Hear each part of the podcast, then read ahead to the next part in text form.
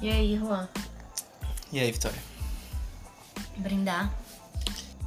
Brindar o quê? Tchim, tchim. O que, que a gente tá brindando? Sei lá. Acho que, não tem, acho que a única coisa que resta para esse país mesmo é a esperança. Se é que alguém ainda tem esperança nesse país. Esperança de quê? Sei lá, mano, esperança de, de mudar a droga desse país. Sinceramente, cada dia que passa eu fico menos esperançoso. Acho que cada dia que passa as pessoas realmente estão menos esperançosas. Mas por que, que a gente tá começando assim, tão baixo astral? A gente nem, Ai, a gente nem falou com ninguém. E aí, gente, beleza? Como é que vocês Mais estão? uma vez, Vicky, Juan. A gente tá tomando uma cervejinha aqui. E vamos ver o que, que vai sair hoje, né? É, acho que a gente tá num. Hoje no, no modo freestyle, né? Sem. Sem pauta. Hoje literalmente vai ser uma conversa de bar na nossa mesa da Heineken, patrocinada aqui. Uhum. E aí, Vicky? A gente tá esperando batatinha que acabou de comprar pra ver se. Batata e espeto, que vamos testar pela segunda vez pra. Que a primeira vez o espeto tava muito ruim, a gente tá dando uma segunda chance. É. Pode ser se que. também. Será que as pessoas dão segundas chances para as coisas que elas compram e. Principalmente comida. Eu sou uma pessoa que eu detesto comer uma comida ruim. E, tipo assim, gastar dinheiro com uma comida ruim e voltar no mesmo lugar sabendo que a comida lá é ruim. Mas eu tô dando uma chance porque você. Eu até acho que eu acho que merecem segunda chance as pessoas, sabe? Às vezes se você não tá num bom dia, você erra na cozinha, entendeu?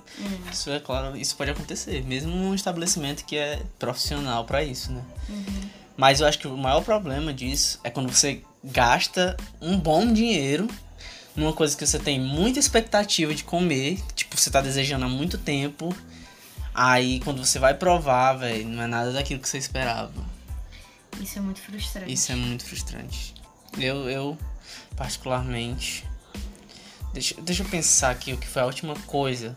Tu lembra qual foi a última coisa que a gente comprou, que a gente tava muito afim, que a gente se arrependeu drasticamente? Acho que foi o espeto.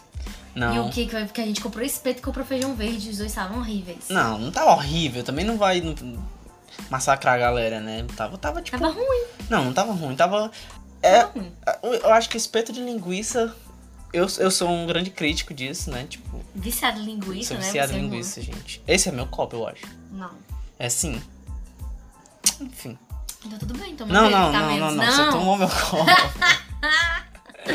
Sai daqui. Droga. Enfim, tipo, o espeto de linguiça tava muito assado, sabe?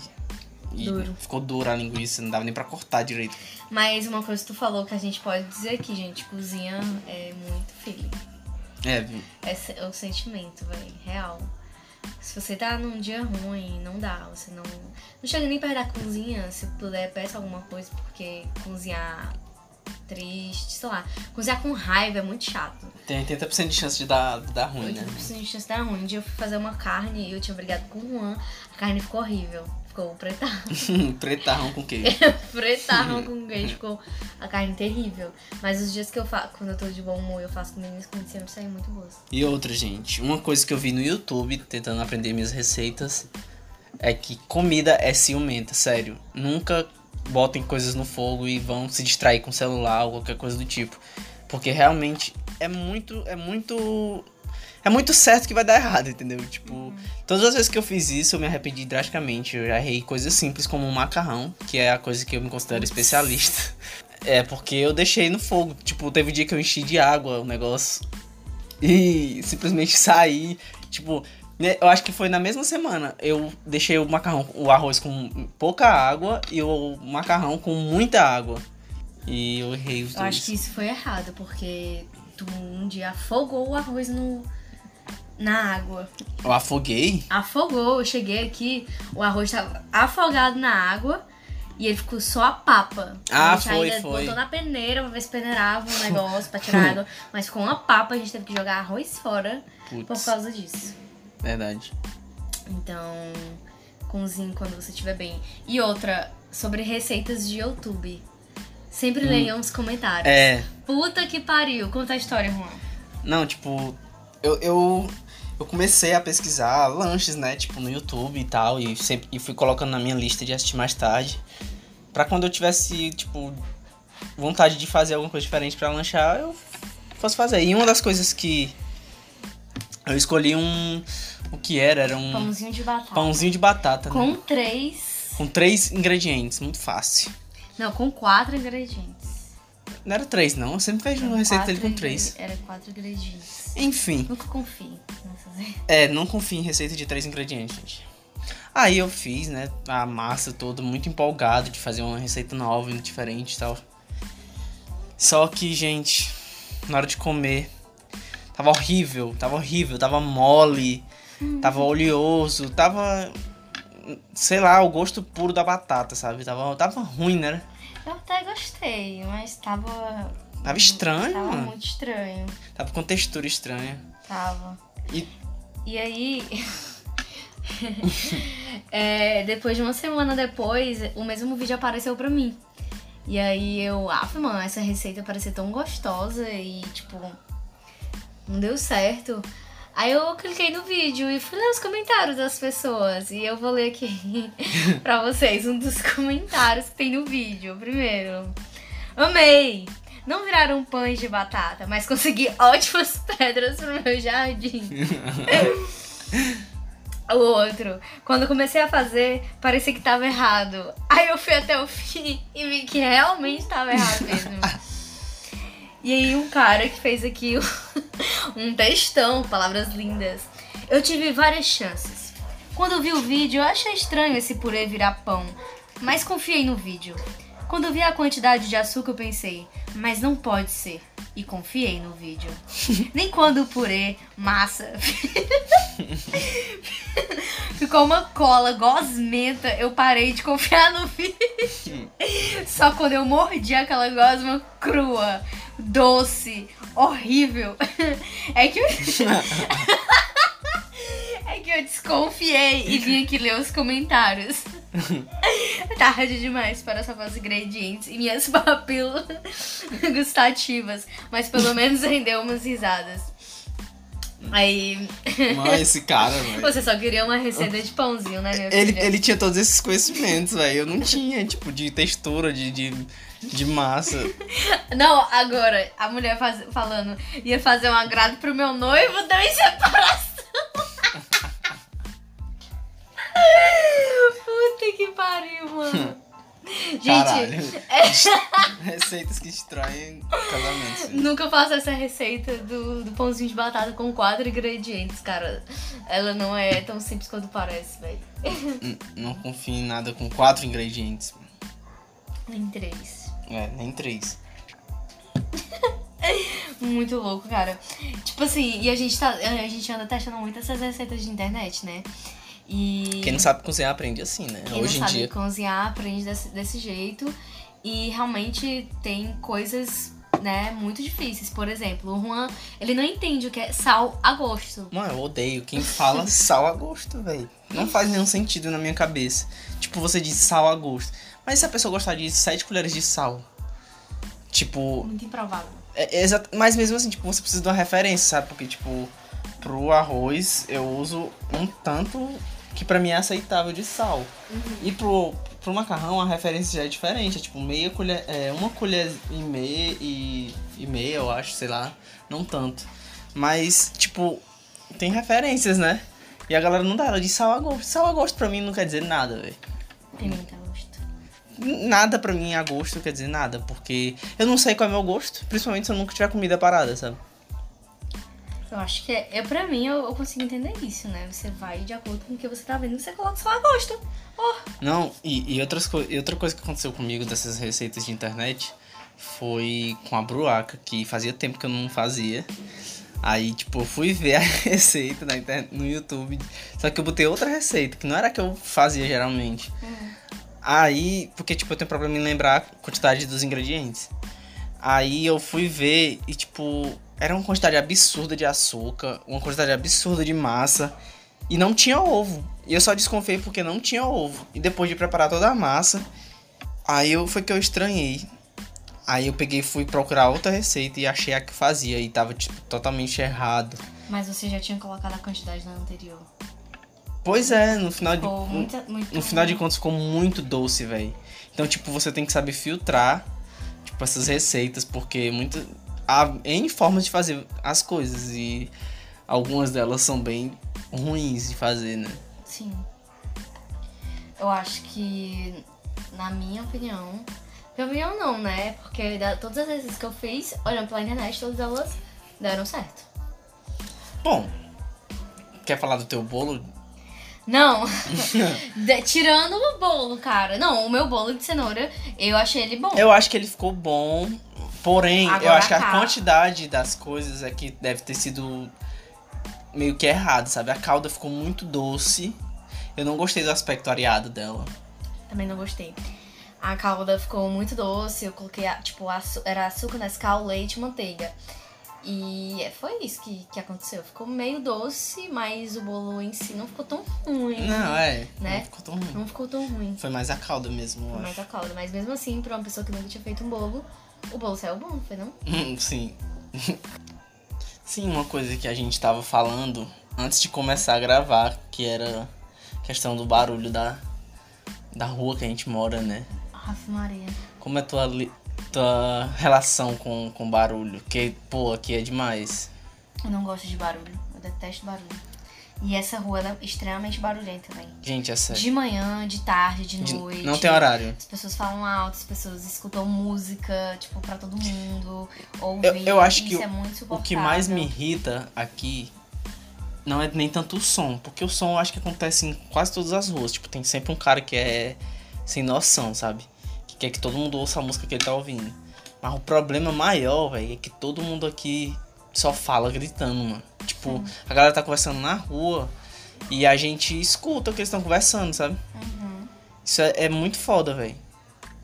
Sabe, e é palavrão, é, é putaria, é tudo, é tudo a gente escuta aqui nessa rua, sabe? Ai, é muito chato, cara, isso. Eu não gosto de barulho. Gente, eu, não, eu, eu sou uma pessoa que eu não gosto de barulho. Tipo assim, se eu vou pra uma festa, eu sei que lá vai ter barulho. Então, tudo bem. Se eu tô num bar, conversando com meus amigos, eu sei que as pessoas vão fazer barulho e tudo bem. Mas, tipo assim, eu tô na minha casa, eu tô em casa, eu gosto de silêncio. É por isso que eu vivo brigando com o Juan, que a gente vai comer e ele fica ouvindo, tipo, vídeo no YouTube alto quando a gente tá comendo. Que é outra coisa Não que eu é não. alto, velho. Não, Não é, é tipo alto, assim, é não, não, olha só, é outra coisa que eu não é gosto. na altura do celular. Você tá no. Você tá na mesa, você é pra tá comendo, não é pra tá, tipo, mexendo no celular. Eu não fico Ou- mexendo, eu fico ouvindo. Exatamente. Ver qualquer outra coisa que te tire a atenção do que você tá comendo, Quem cara. diz isso, velho? Eu, eu tô dizendo isso, eu não gosto, cara. Quando eu tô na mesa é pra comer, aquele momento de comer. Não é estar com o celular. Eu nunca fico com o celular na mesa quando eu tô comendo. Então vamos tornar o assunto mais leve, vamos deixar uma coisa mais branda. Vamos falar sobre o Bolsonaro? Não. Não, para. não tô brincando. É, vamos falar sobre. Sobre o filme que a gente viu. O Entre Facas e Segredos. Que foi uma recomendação da tua blogueira favorita. Ela não é blogueira. Ela não é blogueira, não. Não. Influencer, digital influencer.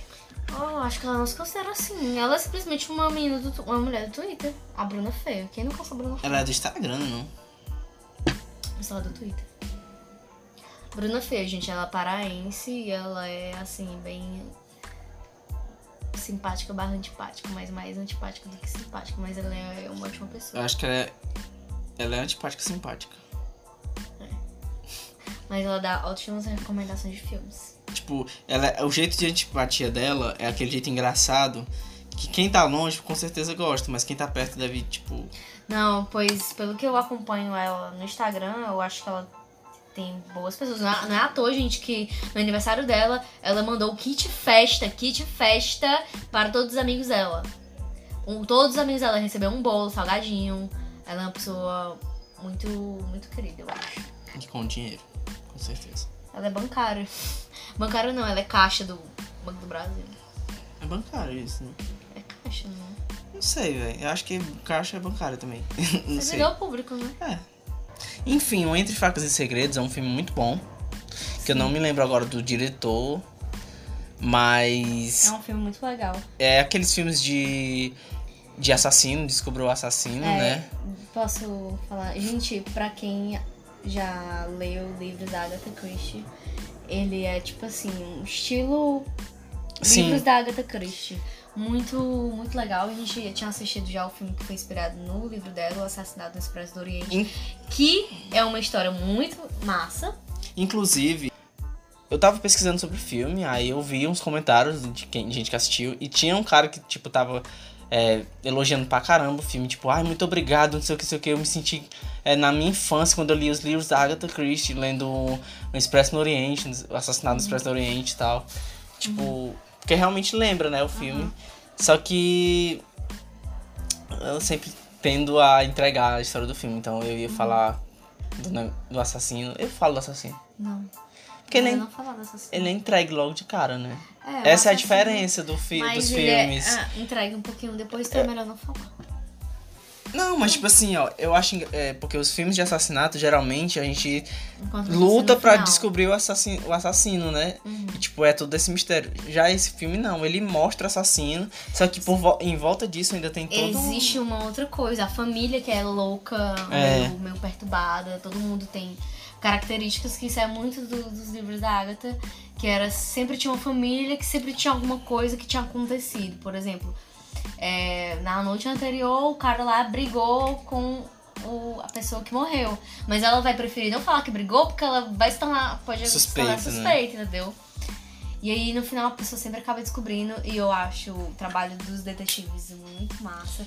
Porque eles vão, o mínimo do mínimo, qualquer coisinha. Eu, eu tenho um, um sentimento de antipatia com eles, ó.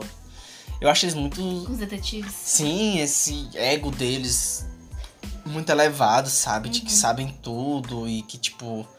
Eu não gosto do tom deles, sabe? Eles falam sempre com uma. Mas é exatamente isso. O detetive, ele não confia em ninguém. Tá, mas eu é não. desconfiado de tudo. Mas, tipo, ele, ele é. Ele se coloca num lugar. Ele se coloca num lugar de subidade que eu não gosto. Tudo bem. Eu já. Eu falo isso tanto desse último, que é o. Não lembro o nome dele agora. Benoit Blanc. Esse, o Blanc. E o outro lá, o. Poirot. Gente, como é que ele fala? É Poirot. Poirot. É Poirot, Poirot. Poirot.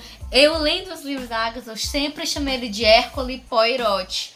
E no filme ele vive brigando com as pessoas, porque tem que falar Hércole Poirot. Tem todo um, um negócio assim, eu sempre chamei ele de Hércole Poirot, sabe? Eu sempre lia Mr. Poirot. e era muito massa. Ele era tipo. E o filme, na verdade, o filme do Assassinato Expresso do Oriente, ele me, me chateou um pouco com a imagem do Poirot que eu tinha. Pra mim, ele era um senhor mais baixinho, um pouco mais moreno, o bigode não era aquele tamanho. Não, o bigode, gigante eles exageraram. Eles exageraram caramba, no, né? no bigode do No Poirot. livro, eles. Eles. é, marcavam muito essa característica do bigode dele. Ma- Marcava que ele tinha um bigode, Pare- ele era um senhor baixinho, que ele tinha uma bengala, que, re- que realmente ele tem. Não, porque parece muito assim que, tipo, o livro. O livro marcava tanto esse negócio que eles fizeram valorizar o bigode. Exatamente. Era isso? Acontecia isso no livro? Que eu não Exatamente. li, né, no caso. Exatamente. Todo mundo, é, tipo, a maioria dos personagens Comentava. comentavam sobre o bigode dele, entendeu? E esse foi um senhorzinho, assim, simpático, educado, né? Ele é Ele belga, já, é mais, né? ele já é mais sério no filme, né? Mais. É, no filme ele é um pouco mais sério. Mas ele, nos, nos livros, ele era um pouco assim, mais.